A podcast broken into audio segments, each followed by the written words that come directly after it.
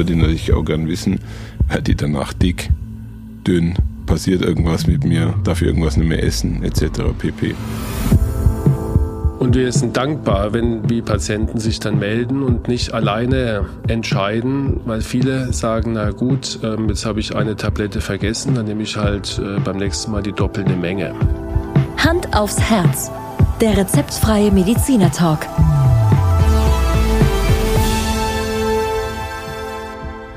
Hallo und herzlich willkommen bei Hand aufs Herz. Geschichten rund ums Herz mit professioneller Begleitung von Dr. Markus Knapp. Mein Name ist Thomas Krug und ich freue mich auf die heutige Folge. Hallo Thomas.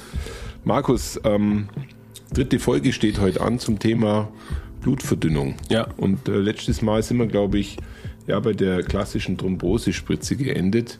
Eine der wenigen Spritzen, die man sich, glaube ich, selber setzt. Richtig.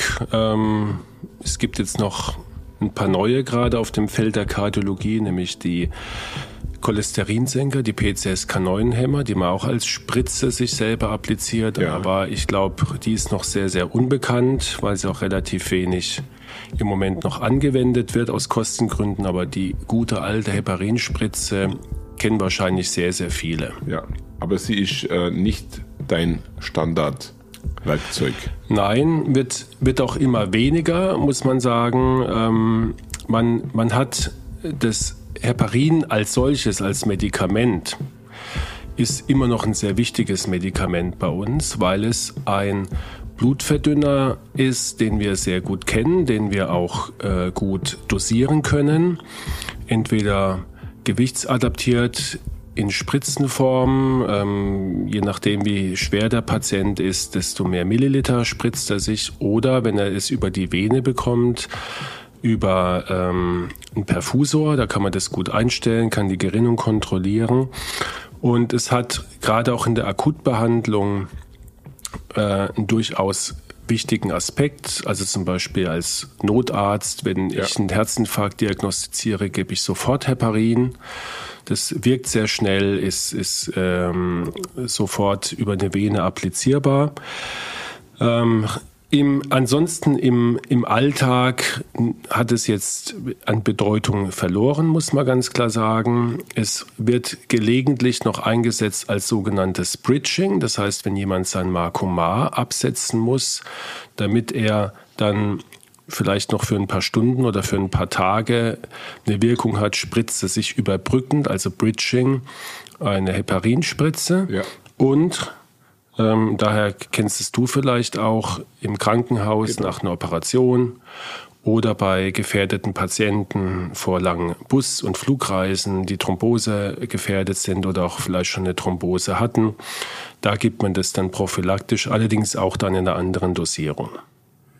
Markus, wir haben jetzt, äh, ich glaube, das Thema Heparin ausgiebig bearbeitet mhm. und was mich jetzt persönlich wirklich interessieren würde, und du hast es ja schon angedeutet, welche Medikamente haben denn eigentlich jetzt in der heutigen Zeit dem Makoma mehr oder weniger schon den Durchstoß versetzt? Ja, das ist die Substanzgruppe der NOACs, der neuen oralen Antikoagulantien oder wie man heute korrekterweise sagen sollte, der DOAX, der direkten oralen Antikoagulantien. Ja. Das sind, du sagst, das sind neue Medikamente. Ähm, das sind auch schon mindestens jetzt zehn Jahre auf dem Markt, ja. ähm, haben sich aber tatsächlich durchgesetzt und wie du, wie du eben treffend gesagt hast, dem, dem Marco Maar eine, ja, ist nicht ein Dollstoß versetzt, aber schon, schon gehörig ein, äh, Aufgemischt. Genau, ja, wie in meinem Allgäu wahrscheinlich sagt. Ich hätte es gesagt von Latz geknallt, ja, das ist kurpfälzisch. Ähm, jedenfalls sind das die, die am häufigsten heute verordneten äh, Gerinnungshemmer.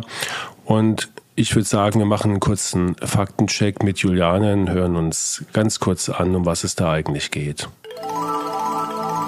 Die direkten oralen Antikoagulantien, DOAC, sind gerinnungshemmende und antithrombotische Wirkstoffe, welche für die Vorbeugung und Behandlung thromboembolischer Erkrankungen verabreicht werden. Zu dieser Gruppe gehören einerseits die Faktor 10a Inhibitoren und andererseits die Thrombin-Inhibitoren. Die Effekte beruhen auf der direkten Hemmung von Blutgerinnungsfaktoren. DOAC wurde als Nachfolger für Heparin und Marcumar entwickelt. Im Unterschied zu diesen älteren Wirkstoffgruppen können sie oral verabreicht werden, sind direkt wirksam, benötigen kein Therapiemonitoring und müssen nicht gespritzt werden. In Studien konnte man eindrucksvoll nachweisen, dass das Risiko für Schlaganfälle und Embolien durch Einnahme von DOAX im Vergleich zu Marcomar um 19 Prozent reduziert wurde, dass das Risiko für Gehirnblutungen um 51 Prozent verringert war und dass das Risiko schwerer Blutungen um 19 Prozent abnahm. Die Gesamtsterblichkeit der DOAC-behandelten Patienten war um 10 Prozent geringer als die der Patienten, die Vitamin K-Antagonisten einnahmen. Zu den häufigsten möglichen unerwünschten Wirkungen gehören Blutungen. DOAC und ihre Antidote sind wesentlich teurer als die älteren Medikamente. Herzlichen Dank an die Juliane und Markus. Ich gehe mal davon aus, man hat diese Medikamente dafür entwickelt, um Nachteile oder die Nachteile von Marcomar ja, zu beseitigen. Ja, ganz klar, Thomas. Also ich denke, der Auftrag war, eine Medikamentengruppe zu finden, die die Nachteile von Marcomar eben nicht hat, sondern diesbezüglich Vorteile. Und das ist ja auch gelungen, weil man hat mit diesen NOAX oder DOAX ich sage jetzt ab sofort nur noch DOAG, damit wir nicht äh, durcheinander kommen. Man hat geschafft, mit diesem Medikament ein einfaches Einnahmeschema zu entwickeln mit voraussagbarer Wirkung. Das heißt, der Patient nimmt jeden Tag die gleiche Dosis ein er muss nicht wechseln wie bei Makuma, mal drei, mal eins, mal gar keins, sondern er nimmt jeden Tag zum selben Zeitpunkt die gleiche Dosis ein. Das verbessert natürlich die Einnahmequalität, die sogenannte Adherence vom Patienten. Das war der erste große Vorteil. Dann sind sie insofern praktikabler, dass sie keine Kontrolle benötigen. Man muss nicht zum Hausarzt gehen, sein Blut kontrollieren lassen.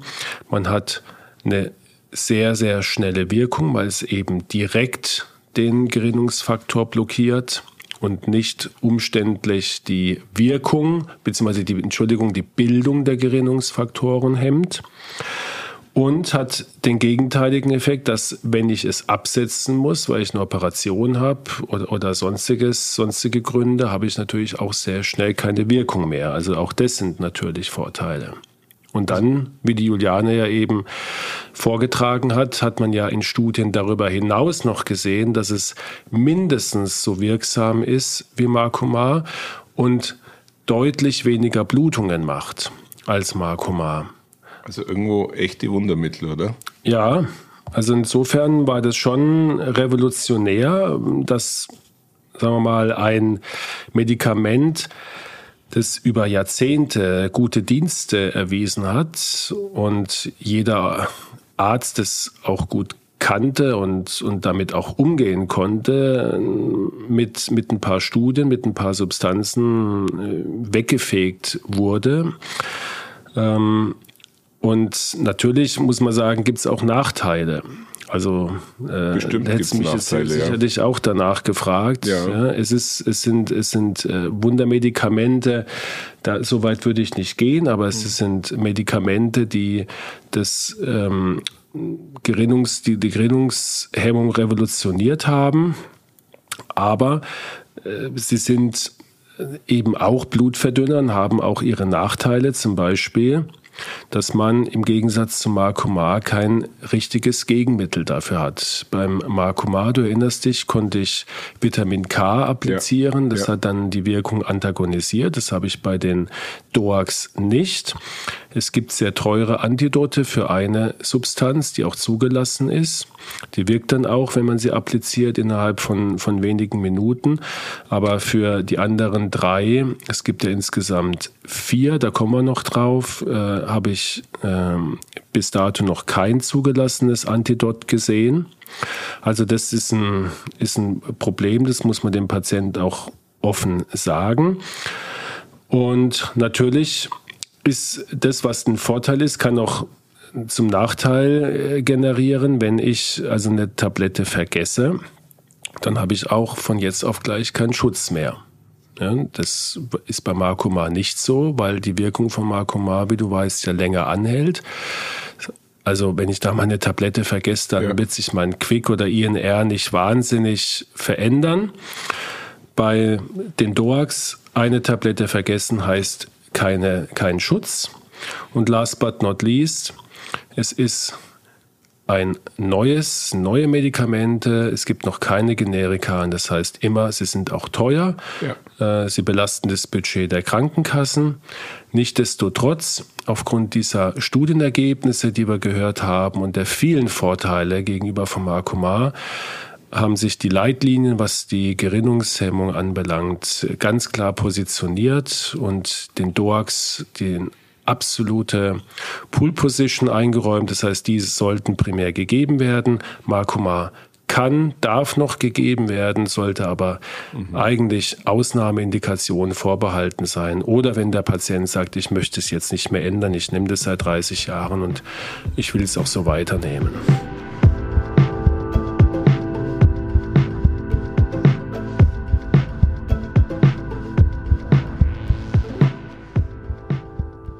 Markus, mal eine ganz platte Frage an der Stelle. Ähm, wenn ihr ein neues Medikament bekommt wie die Doax, mhm. wie lange brauchst du jetzt zum Beispiel, bis du dich mit dem Medikament äh, in der Ver Verabreichung sicher fühlst? Das wird ja nicht sofort funktionieren, du brauchst ja auch richtig. Erfahrungswerte. Genau, richtig. Ähm, ist eine gute Frage. Also ich würde mal sagen, mindestens so ein halbes Jahr, bis man auch, auch mal eigene Erfahrungswerte hat. Mhm. Ja, und bei, gerade bei den DOAX war es ja so, dass in relativ kurzer Zeit vier äh, Pharmaunternehmen mit unterschiedlichen Substanzen auf den Markt kamen. Mhm. Da kannst du dir vorstellen, entsteht natürlich auch ein Wettbewerb. Ja, ja. ja ähm, wer ist der, der Bessere und äh, wo hat man am wenigsten Nebenwirkungen und so weiter. Aber du darfst ähm, jetzt rein, was die Rezepte angeht, alle vier verschreiben, oder? Selbstverständlich. Ja, also genau. zur Beruhigung unserer genau. Zuhörerinnen genau. und Zuhörer, da gibt es jetzt keine äh, Unterschiede, was es Verschreiben angeht. Nein. Aber es gibt sonst nicht. Unterschiede. Und, genau. wie, und wie gehst du da damit um? Also zunächst muss man sagen, dass alle vier in Studien gegen Marcumar getestet wurden und alle haben besser abgeschnitten. Es gibt keine Studie und die wird es auch nie geben. Das machen die Pharmaunternehmen nicht gerne, dass sie sich jetzt, äh, sagen wir, untereinander mhm. battlen. Mhm. Ja, also, mhm. dass, dass am Ende dann als Ergebnis kommt, Substanz A wirkt besser als B. Da haben die natürlich sehr viel Respekt davor. Wie in der Werbewirtschaft, oder? Da ja. darf der äh, Konkurrent auch keine negative Aussage über das Produkt machen. Genau.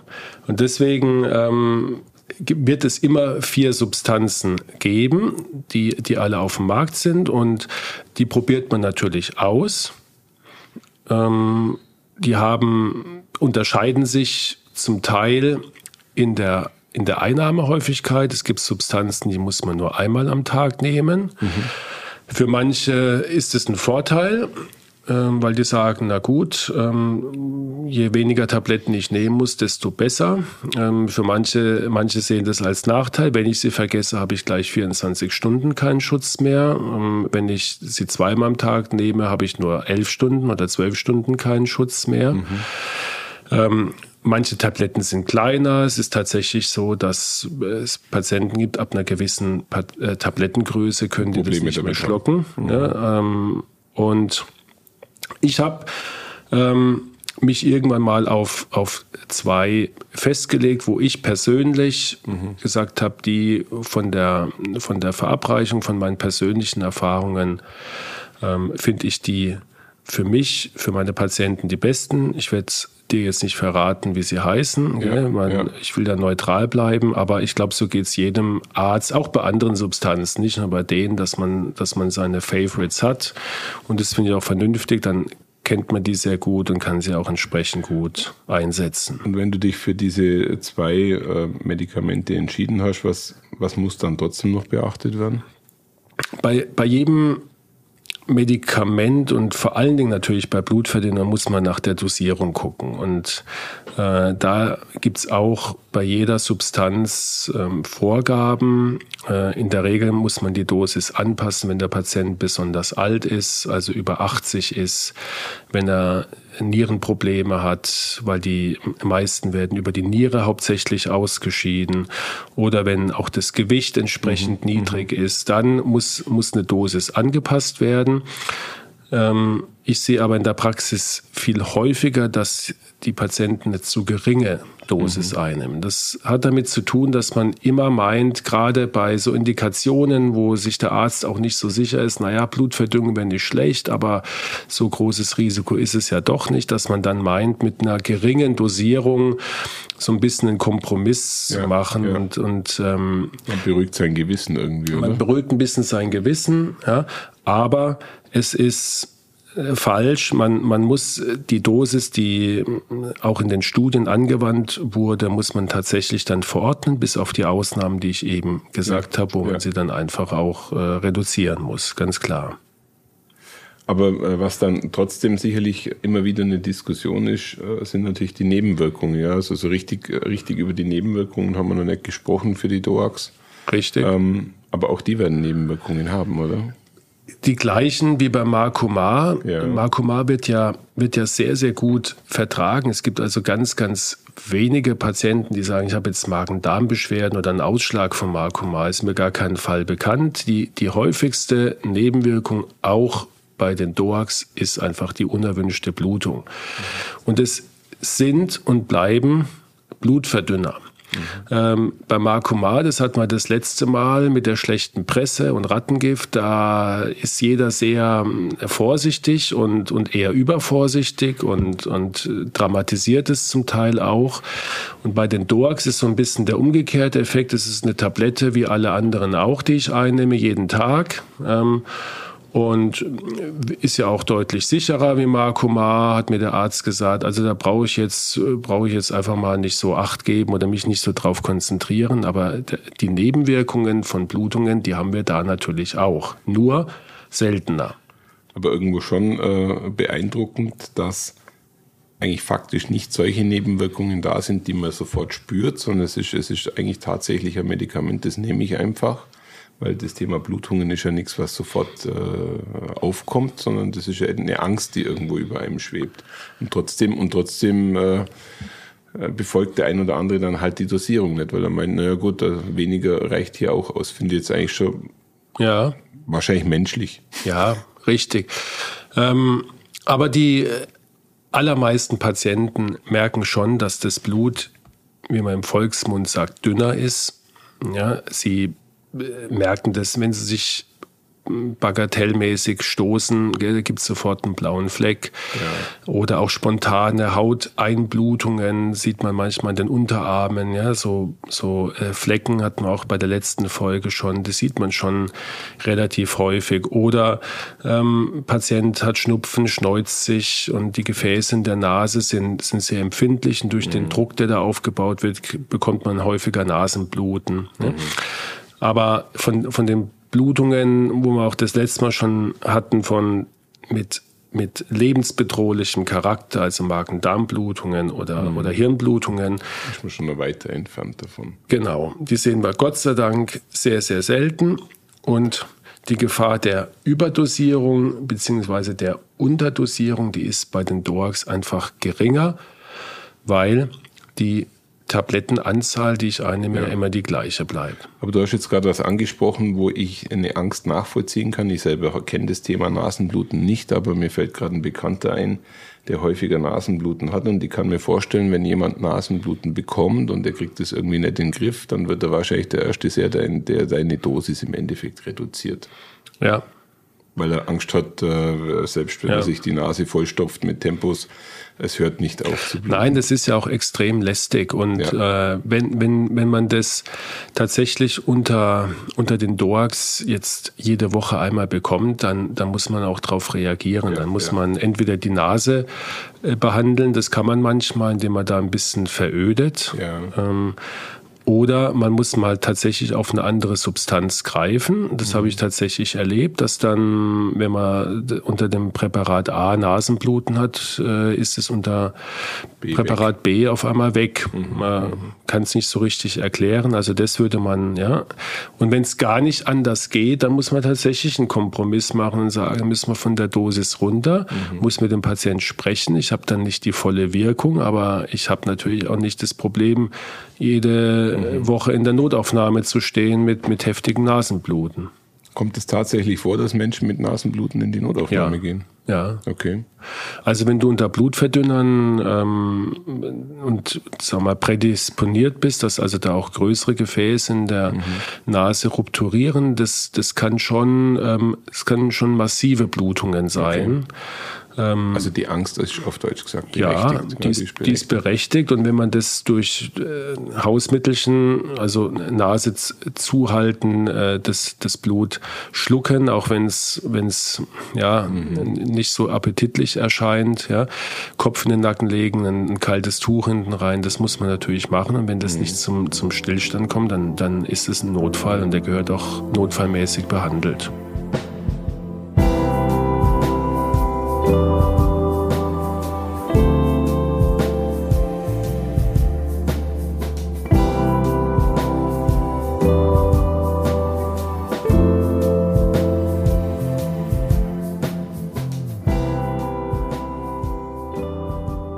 Markus, ich würde äh, zum Abschluss dieser Folge äh, gern, äh, wir haben ja gerade vor kurzem eine Folge gemacht, wo du richtig Tipps rausgegeben mhm. hast.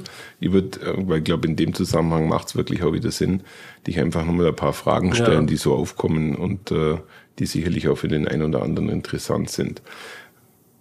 Ich glaube, die meisten Patientinnen und Patienten, die zu dir kommen, die nehmen ja nicht nur dieses eine Medikament. Ich stelle mir jetzt gerade vor, wenn man älter ist, dann hat man diese Schachteln, wo man dann äh, morgens, mittags, abends, Montag bis Sonntag mhm. draufstehen hat. Wie sieht, denn das, wie sieht denn das in der Wechselwirkung zu anderen Medikamenten aus? Ist das unproblematisch? Ist das äh, beachtenswert? Äh, musst du da viel dazu beisteuern, dass, dass da Ruhe entsteht? Kannst du uns ein bisschen abholen? Ja, also es ist ein sehr guter Punkt. Das haben wir vor allen Dingen bei Markomar-Patienten das Problem, dass es tatsächlich Medikamente gibt, die über denselben Mechanismus ähm, in der Leber, mhm. das sind die Zytochrome, abgebaut werden.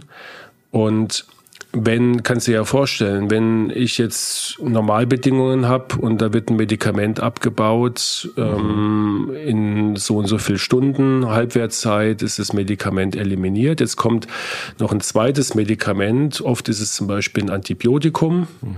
was man jetzt nur für eine Woche einnimmt, ja, oder ein Antiallergikum oder also einfach so ein kurzfristiges Medikament.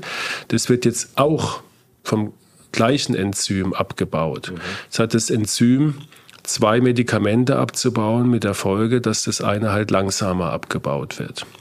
Aber ja? ist es für dich so einfach ähm, zu bewerten, wie die Wechselwirkung unter den Medikamenten ist? Man kennt da schon seine Pappenheimer, man weiß gerade, Stichwort okay. Antibiotika, ja, ja, ähm, gibt es schon einige, wo man weiß, äh, da muss ich vorsichtig sein. Ja. Äh, die Apotheker leisten da auch äh, sehr, sehr verdienstvolle Arbeit, indem die äh, bei Stammkunden im, im Computer die Medikamente eingegeben haben und dann sofort einen Warnhinweis bekommen. Und oft reicht ja, man, man muss da oft gar nichts unternehmen, sondern es reicht ein Hinweis zu sagen, Mensch, kontrollier mal deinen INR-Wert. Mhm, mh äh, bitte ein bisschen früher, weil du nimmst jetzt noch ein anderes Medikament für ein paar Tage ein, da kann sich was verändern. Ja? Das gilt aber jetzt alles hauptsächlich für Marcomar.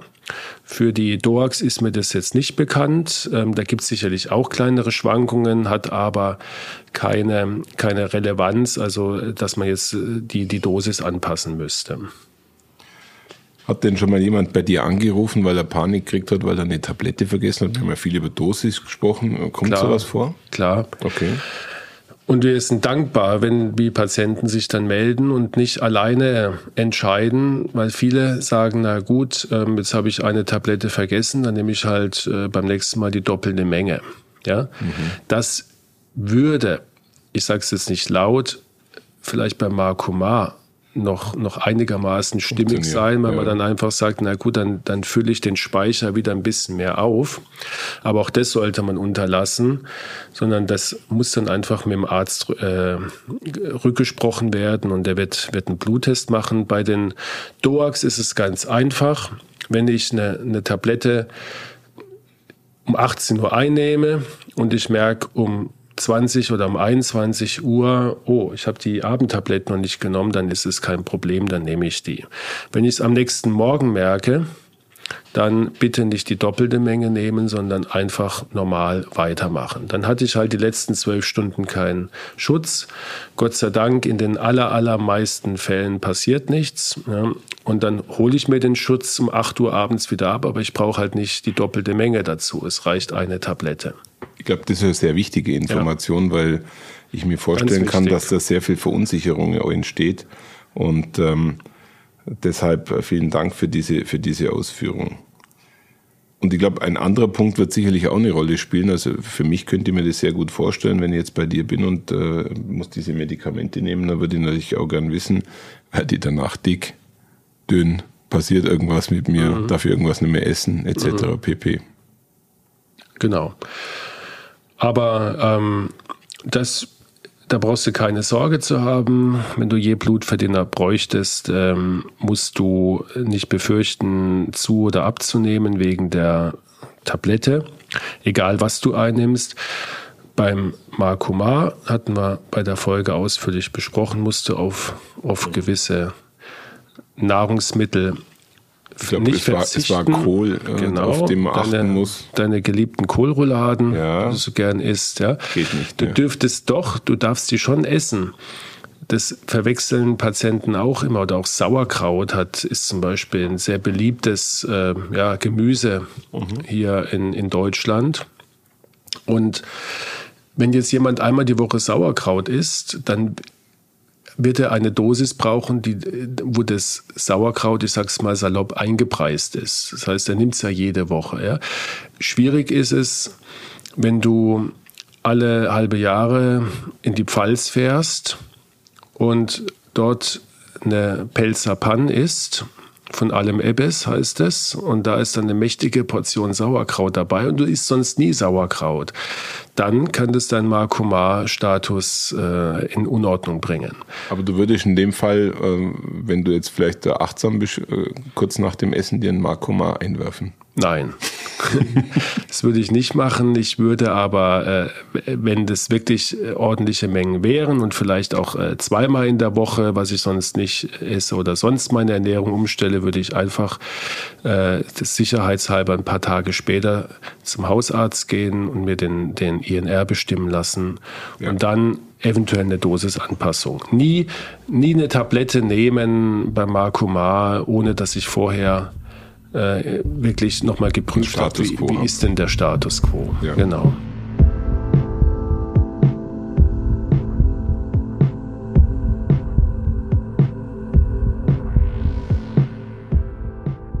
Ich glaube auch die nächste Frage wird äh, häufiger bei dir auftauchen, ob es überhaupt jemals dann eine Chance gibt, am Blutverdünner wieder abzusetzen.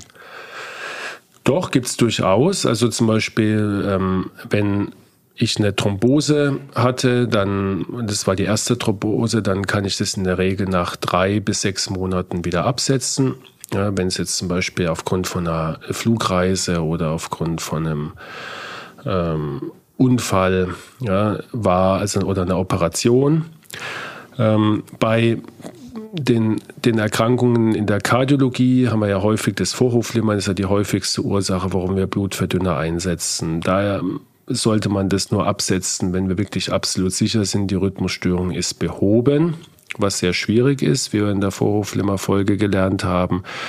Bei Patienten, die eine künstliche Herzklappe haben, darf man es nie absetzen, auf keinen Fall. Aber es gibt durchaus ähm, Patienten, die von den Blutverdünnern wieder loskommen können. Sehr viel häufiger ist die Frage, wenn ich dir die sozusagen aus dem Mund nehmen darf, wenn ich mal kurzfristig absetzen muss, weil ich eine Operation habe. Die häufigste Frage diesbezüglich ist äh, der Zahnarzt.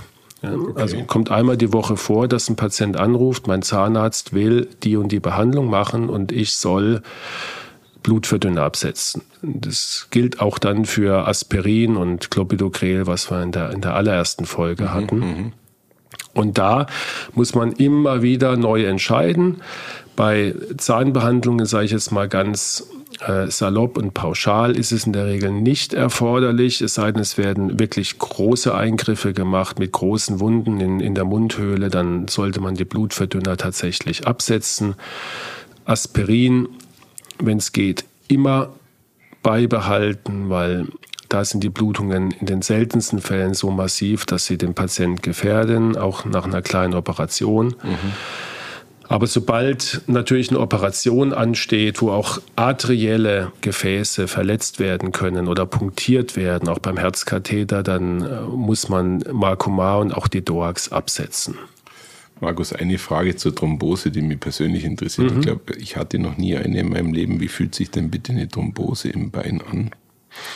Eine Thrombose im Bein wird bemerkt als ein dumpfer Schmerz, so, so ein bisschen. Wie ein Krampf? Ja, nee, nicht wie ein Krampf, das ist eher so ein heller, äh, stechender Schmerz, sondern eher dumpf, also wie wie ein Bluterguss, den du da vielleicht, mhm. Pferdekuss, wenn, mhm. ja. wenn, wenn, du mal sowas hattest. Ja, ja. Ähm, das Bein wird dick, Daran merken es eigentlich die meisten Patienten, dass, dass das Bein anschwillt. Es ist auch oft livide verfärbt, wie wir sagen, durch die venöse Stauung. Also so eine, so eine violette Färbung nimmt es an mhm. und ist auch überwärmt oft. Und äh, das sind so die, die Anzeichen von einer Thrombose. Und es ist ein Fall, wo ich äh, durchaus in die Notaufnahme gehen ja. sollte. Nicht sollte, muss. Also äh, tagsüber Hausarzt, Okay.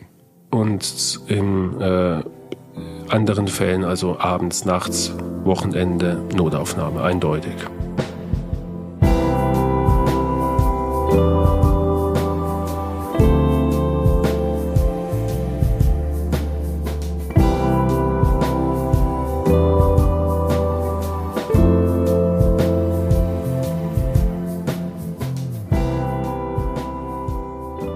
Lass uns mal noch so ein Alltagsproblem des Blutverdünners ansprechen. Äh, wir beide machen ja gern Sport. Beeinträchtigt mich das? Beim Sport als solches ist es völlig wurscht, ob du Blutverdünner nimmst oder nicht. Du wirst deswegen keine Leistungseinschränkung haben. Ja, also da äh, anders wie bei Medikamenten wie zum Beispiel den Beta-Blockern, wo deine Herzfrequenz, auch deine maximale Herzfrequenz gesenkt wird und dadurch auch durchaus deine maximale Leistung etwas nach unten gehen kann, musst du das bei Blutverdünnern nicht befürchten. Aber äh, klar, wenn ich Blutverdünner einnehme, sollte ich, wenn möglich, auf Extremsportarten verzichten. Also, also das heißt, wenn jemand Wettkampfsportler ist, äh, ja. setzt das ab. Ja, ich, oder ich glaub, gewöhnt der, sich dran. Oder, ich, ich glaube, der, der Fall wird, wird selten vorkommen. Und dann ist er kein ja. Extremsportler mehr. Ja, genau, du sagst es. Ja. Aber, aber es wird schon so ein paar Indikationen geben. Und da muss man jetzt gucken, was macht der, äh, der, der Profi für einen Sport. Also ein Boxer zum Beispiel, ähm, der Marco Ma oder ein Doak nimmt, das, das wird nicht funktionieren. Nee, nee. Und als, als äh, Skifahrer oder, oder Extrem-Mountainbiker würde ich das auch nicht machen, weil die Stutzgefahr entsprechend mhm. hoch ist. Mir ja? fällt gerade ein, Schwimmen ist, glaube ich, nur ganz harmlos. Genau, oder? Schwimmen, äh, solange du nicht mit dem Kopf, äh, wie ich es wahrscheinlich machen würde, gegen, gegen den Beckenrand schwimmst, ist es, ist es äh, kein Problem. Also der, die Kontaktsportarten sind sicherlich ein Problem, die harten Kontaktsportarten oder ähm, eben die, die Sportarten mit, mit hoher Verletzungsgefahr. Äh, eins habe ich hier nur stehen, ich glaube, das ist dann fast schon die Abschlussfrage. Gibt es überhaupt eine Möglichkeit, ähm, jetzt bezogen aufs Markomar, eine Selbstmessung durchzuführen, um da irgendwo eine Kontrolle zu haben? Kann ich überhaupt irgendwas selber machen? Ja, ähm, ist auch ein guter Punkt, den du da ansprichst, weil ähm, es durchaus die Möglichkeit gibt, mit äh, entsprechenden, äh, analog bei Blutzuckermessungen machen ja die meisten Patienten auch selbst, kann man sich ein Tröpfchen Blut selber entnehmen an der Fingerkuppe und das in ein Messgerät eingeben mit Teststreifen und dann bekommt man tatsächlich seinen INR-Wert angezeigt. Ähm, wir bieten das auch an. Es wird von den Krankenkassen nur in Ausnahmeindikationen übernommen, weil, weil das Gerät gar nicht so, aber die Teststreifen, die man benötigt, auf Dauer doch sehr teuer sind. Ich finde es eine sehr, sehr äh, hilfreiche und, und wichtige Funktion, weil gerade den Fall, den wir vorhin hatten, du gehst äh, essen und, und isst äh, Lebensmittel, die du sonst nicht einnimmst, kannst du dich abends testen, ob es eine Auswirkung hatte auf dein mhm. INR mhm. und kannst die Dosis gleich anpassen. Man hat auch Untersuchungen äh, gemacht, wo die Sicherheit vom Markoman natürlich deutlich besser ist, indem ich je häufiger ich kontrolliere, desto seltener bin ich über- oder unterdosiert. Und ähm, bezahlt wird es von den Krankenkassen im Moment ausschließlich bei Patienten, die eine mechanische Herzklappe haben. Mhm. Oder bei Patienten, die aus welchen Gründen auch immer einfach ähm, nicht einen stabilen Wert bekommen, die also permanent schwanken mhm. zwischen extrem hoch und extrem niedrig. Oder auch gar nicht so selten Patienten, die äh, so schlechte Venen haben, dass man einfach nicht alle vier Wochen eine Blutentnahme hinbekommt. Mhm. Gibt's auch. Und dann kann man es beantragen, machen wir auch, dann wird es auch übernommen und, und ich halte das, äh, wenn man wirklich Markumar nehmen muss, aus welchen Gründen mhm. auch immer oder nehmen will, das ist dann, dann etwas, was einem Sicherheit ist es, geben kann. Ist es sehr sinnvoll, genau. Markus, haben wir, haben, wir, haben wir alles besprochen? Sicherlich nicht. Aber ich wusste, dass du das sagst, sicherlich nicht. Aber in drei Folgen genau. äh, haben wir über Blutverdünner wirklich sehr viel äh, gesprochen. Ich persönlich habe natürlich da sehr viel dazugelernt. Ähm, Gott sei Dank muss ich keinen Blutverdünner aktuell nehmen und hoffe, das bleibt noch eine Weile so. Aber äh, ich glaube, aus der Folge ist schon klar geworden, es ist tatsächlich ein Alltagsthema. Also es ist jetzt nichts, was irgendwie eine Ausnahme ist in deiner Praxis. Ähm, sind wahrscheinlich ein Großteil damit beschäftigt. Ja, ein gehöriger Anteil. Ja, ja wunderbar. Wenn du auch äh, keine Ergänzung mehr zu dem Thema hast, dann würden wir die Blutverdünner in die Schublade schieben. Ja, bis auf weiteres und du holst es irgendwann wieder raus, weil es sicherlich ein ganz, äh, wie du schon gesagt hast, wichtiges, wichtiger Aspekt in meiner Arbeit und äh, wir hoffen, dass wir jetzt mit den drei Folgen dazu beigetragen haben, dass, dass äh, Patientinnen und Patienten mehr Wissen haben, auch ja, ja. die ein oder andere Unsicherheit beseitigt wurde. Aber ich könnte mir gut vorstellen, in ein paar Monaten, dass wir dann sicherlich nochmal eine Folge machen mit Fragen, die vielleicht dann noch aufgekommen sind ja. über unsere Homepage, über Instagram. Und die Fragen kommen ganz bestimmt, weil mhm. das Thema ist durchaus komplex. Ja. Markus, herzlichen Dank an der Stelle. Vielen Und Dank auch dir. Du weißt ja, für was du jetzt fällig bist. Nee. Jetzt wird endlich ein Schwimmkurs gemacht, okay. damit dieses Risiko beseitigt ist, ja. dass du irgendwie dich beim Schwimmen verletzt. Habe ich mich jetzt mal als Nichtschwimmer geoutet oder ja, als schlechter Schwimmer. Ja. Lassen wir mal schlechter Schwimmer stehen. Das ist äh, Nichtschwimmer, ja. das wäre jetzt äh, ein bisschen genug. Angebot angenommen, morgen 7 Uhr. Ja. Ich stehe zur Verfügung. Also, ciao. Also, tschüss, ciao.